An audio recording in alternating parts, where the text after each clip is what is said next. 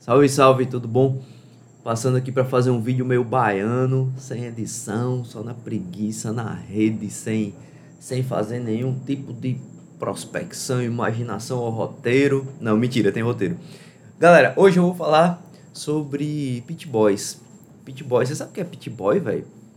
Cara, esse é um negócio tão antigo. Pit Boy era uma parada que acontecia, eram uns caras que tinham é, mais ou menos nos anos 2000, é, acho que 90, 95 até 2010 rolou isso. Que os caras treinavam, né? Treinavam jiu-jitsu, treinavam muay thai, saía na balada, saía na rua pra pegar os outros de porrada, tá ligado? Pra brigar, pra arrumar confusão, pra sair na mão e... E eu achei que isso tivesse terminado, cara. E não terminou, não. Eu vi um pit boy velho.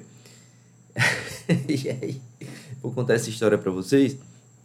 Antes de contar a história, eu quero falar, né, um pouco desse histórico, assim, o que foi que eu acho que, que rolou é, para poder os pit boys acontecerem e o, no que que isso deu, né?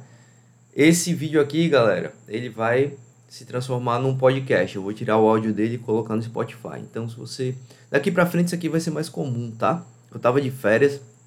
Os vídeos que vocês viram aí em janeiro já estavam prontos. Esses vídeos aqui eu quero fazer em um volume maior até, porque é isso que a plataforma pede, pede muito volume, pede. Então, assim, eu não vou nem me preocupar com muita edição nem nada, não. Tá? Vou mandar e de vez em quando fazer umas lives também. Deixa eu falar. Então, é, eu acho assim, sabe, que os Pit Boys eles aconteceram por conta dos, dos vídeos, né, dos filmes do Van Damme, Bruce Lee, Chuck Norris, essa galera aí é, causou na gente uma grande emoção mesmo, a gente ficou emocionadinho, né? Tipo, a gente queria ser igual os caras, queria, pô, se vingar de todo mundo, né? Ah, porque era sempre assim, sempre alguém morria, tipo, matava tua mãe teu pai, e aí tu queria se vingar, né? Então, os caras cresceram com isso. Na... Os filmes eram assim, tá? Eram assim, era sempre em cima de vingança e honra e não sei o que. É, loucura. E o que acontece? A gente cresceu, a gente muitas vezes foi é, para academia pensando nisso, né? Não tinha internet, não tinha nada mais legal assim para fazer, principalmente quem não gostava de futebol ou jogava bola ruim, que nem eu. Então, a gente foi pra academia, treinava, pai, a gente quer o desafio, não sei o quê. E aí cresceu um monte de cara estranho, né? Emocionado com arte marcial.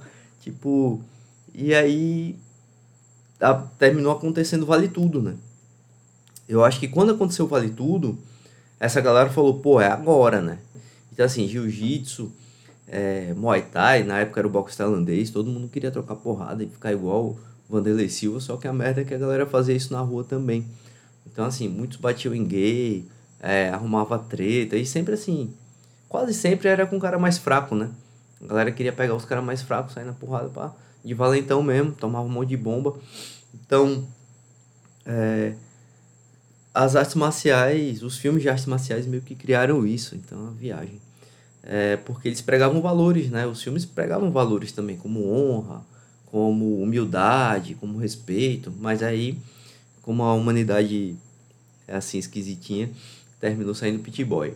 É, e aí, nesse meio tempo, assim, claro, não foi só Pit Boy, né, velho? Saiu é, de um lado os atletas, né? Depois começou a profissionalizar a parada, o Vale Tudo começou a crescer, crescer em 2000 por aí. E, e aí virou MMA, né? E quando virou MMA, todo tipo, meio que aconteceu um divisor de águas, assim. É, eu vivi isso, é massa poder falar isso, né? Eu sou tio. Então, eu posso falar disso, é massa. É, ficou uma galera treinando arte marcial tradicional, né? Baseado no Senhor Miyagi, Bruce Lee, a porra toda. E ficou outra galera trocando porrada e lapidando, melhorando a arte, né? Foi graças a essa galera que, aos competidores, que é, o jiu-jitsu melhorou, que o, as artes marciais em si, né? O Muay Thai, tudo foi evoluindo para o MMA. Então, o boxe, né? Boxe para MMA, Muay Thai para MMA, jiu-jitsu para MMA, wrestling para MMA, tudo isso foi crescendo. E e aí você tinha que meio um, um limbo entre essas duas coisas. Ah, tá. E essa galera do tradicionalzão mesmo, tipo do Sr. Miyagi, essa galera não trocava porrada não, né? Tipo, sempre, ó, oh, eu vou tocar, não toca não. Era engraçado. Tipo, você ia. Cara, você deve ver isso ainda hoje, né? O cara acha que tem um. E ainda existe o toque da morte que vai matar você. Puta merda. E aí o tempo foi passando e nesse meio tempo aí apareceu o artista marcial que queria trocar porrada de verdade, apareceu o esportista, né? Tipo, o cara do esporte de combate que queria ser todo zen. Aparecendo um monte de coisa. Apareceu os campeões que cheiravam pó pra caramba, que se drogavam e tal, os maus exemplos. E também caras tipo como Lyoto Machida, como os caras que você, pô, esse cara aí, realmente esse cara é foda, né? É o cara que conseguia unir tudo assim da arte marcial e ser aquele exemplo de pessoa também, né? Pelo menos a imagem que era vendida, que é vendida pra gente, muitas vezes é essa, né? O cara é. Então, assim, é... o que, que a arte marcial faz com a gente, né? Eu gosto de, de brincar assim, tipo, você chega numa sala, você chega, sei lá, numa lotérica, e aí você tá na fila ali, você vê, ah, pô, esse aqui eu consigo moer na porrada. Aquele ali não. Aquele ali eu consigo, aquele ali eu consigo, aquele ali eu consigo. Não, aquele ali eu vou apanhar. Então, tipo assim, você meio que. É meio louco falar isso, mas é verdade, porque meio que te dá um superpoder, né? Quando você treina muito tempo, tanto o, esse superpoder para você interceder pelas pessoas, tipo assim, parar uma injustiça, né? Tipo, super-herói. É, mas é sério mesmo. Tipo, pelo menos botar uma moral assim, o cara tá querendo é, folgar contra a pessoa, tá ligado? Na rua. Você, opa, pera aí, meu irmão. Principalmente quando você tem um, um porte físico maior do que as outras pessoas, né? Ô, meu irmão, não, não, não, né? E aí o cara, porra, não, se eu for, vou apanhar. Rola isso, né? Nem, ainda, nem tudo é, faca e tiro no meio da rua. Ainda tem espaço para isso. Claro que você tem que ter muita atenção. E ó, eu não estou recomendando falar, fazer isso, tá? Eu estou só trocando ideia aqui. Então, é, dá esse superpoder, né? E você. Só que assim, velho, esses caras, esses pit boys aí que eu falei no começo do, do vídeo, esses caras aí, eles são folgadões aí. E assim, eles envelheceram, né? É, é esse o ponto que eu quero chegar do cara que é lutador envelheceu e envelheceu frustrado. Porque quando a gente envelhece, eu tô com 40. Quando eu não sou mais o mesmo cara de 30 anos, de 35. Não tenho mais a mesma velocidade.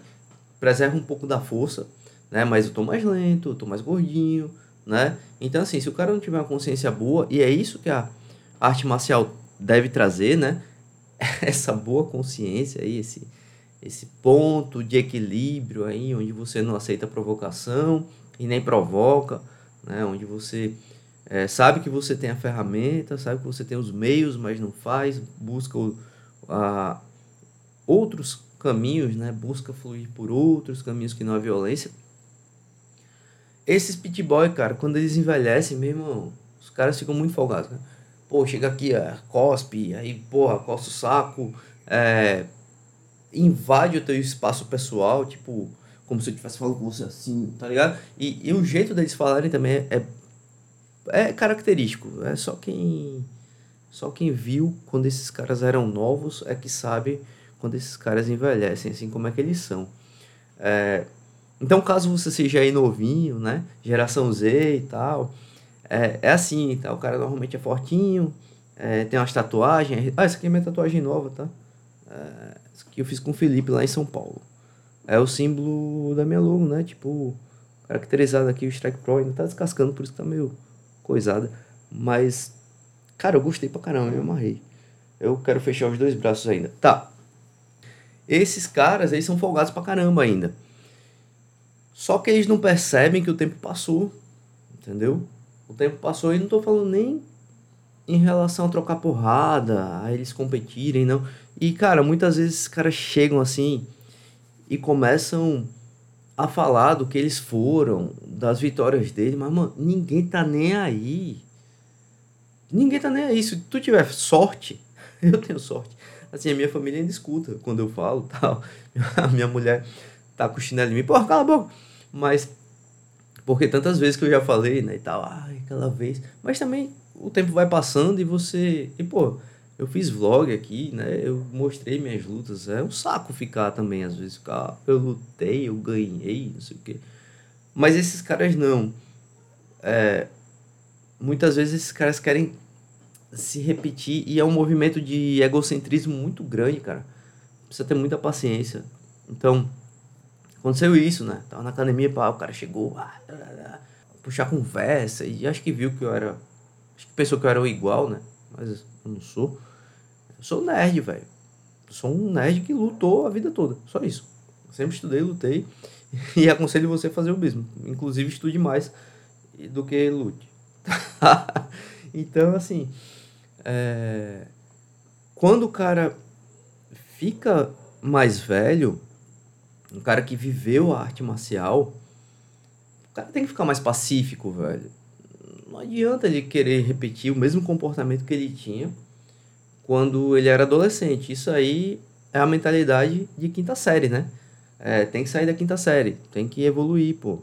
Tem que saber que você não vai ser forte para sempre, tem que saber que você não vai poder trocar porrada do mesmo jeito para sempre, cara. O cara vai ficando mais velho, ele vai ficando mais maduro, ele tem que ficar é, ter outro olhar do mundo, né? Tipo, poucas coisas na pouquíssimas, zero coisas na vida você res, resolve na porrada, tá ligado? Tem que pensar assim, zero, porque se acontecer, beleza, você tem que estar preparado, mas é a mentalidade de de contornar, né, de enxergar as sutilezas que a luta proporciona, que a arte marcial proporciona. Eu acho que um artista marcial completo, ele tem que passar desse nível físico, né? Ele tem que transcender mesmo, tem que, pô, né, vamos usar a caneta, né, a espada e a pena, né? Vamos, né, do samurai, tipo, o samurai corta com a espada e faz a poesia e pinta com pincel e faz a poesia com a pena. É, é isso aí que quer dizer a espada e a pena. A pena e a espada. É, então, é, esse retrato do Pit Boy, cara, eu pensei que ele já tivesse terminado, mas, mas pelo visto ele ainda existe.